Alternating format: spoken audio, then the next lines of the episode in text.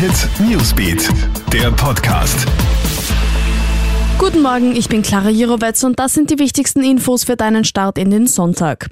Wien lockert den Zugang zu den Massentests. Ab heute ist es angemeldeten Personen erlaubt, ihre Familienangehörigen zum Testen mitzubringen, auch wenn diese keine eigenen Termine haben. Das hat Gesundheitsstadtrat Peter Hacker gestern verkündet. Möglich ist das am Standort Messe Wien, da dieser relativ gering ausgelastet ist. Laut Hacker sei dabei aber ganz egal, für welche Halle man sich im Voraus angemeldet habe.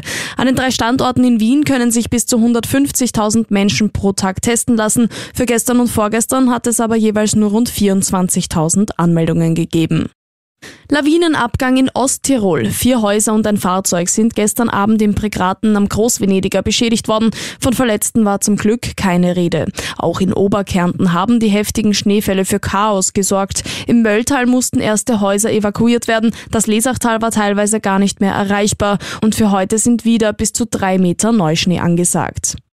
Morgen endet der harte Lockdown. Die Maßnahmen gelten aber weiter und die gilt es auch einzuhalten. Bundeskanzler Sebastian Kurz richtet heute einmal mehr einen Appell an die Bevölkerung. Der Lockdown habe Wirkung gezeigt. Die Reproduktionszahl sei von 1,13 auf 0,81 gesunken.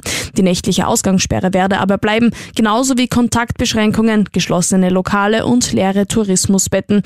Allerdings Handel und Pflichtschulen dürfen morgen wieder aufsperren.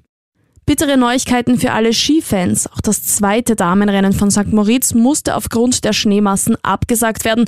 Und selbst der Riesentorlauf der Herren in Santa Catarina kann heute aufgrund der Schneemassen nicht stattfinden. Das Rennen wurde auf den morgigen Montag verschoben. Der erste Herren-Riesentorlauf konnte ja gestern noch über die Bühne gehen, allerdings ohne Glanzmomente des ÖSV-Teams. Der beste Österreicher war Marco Schwarz auf Platz 14. Alle Infos checkst du dir auch online auf KroneHit.at sowie stündlich im KroneHit Newsbeat. Ciao und bis bald. KroneHit Newsbeat, der Podcast.